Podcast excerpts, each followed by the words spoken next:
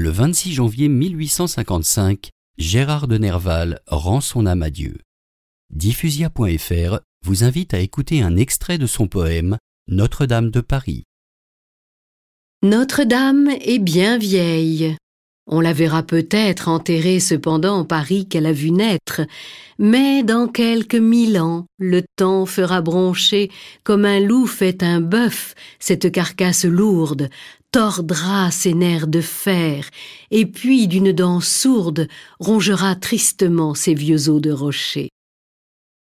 Bien des hommes de tous les pays de la terre viendront pour contempler cette ruine austère, rêveurs, et relisant le livre de Victor.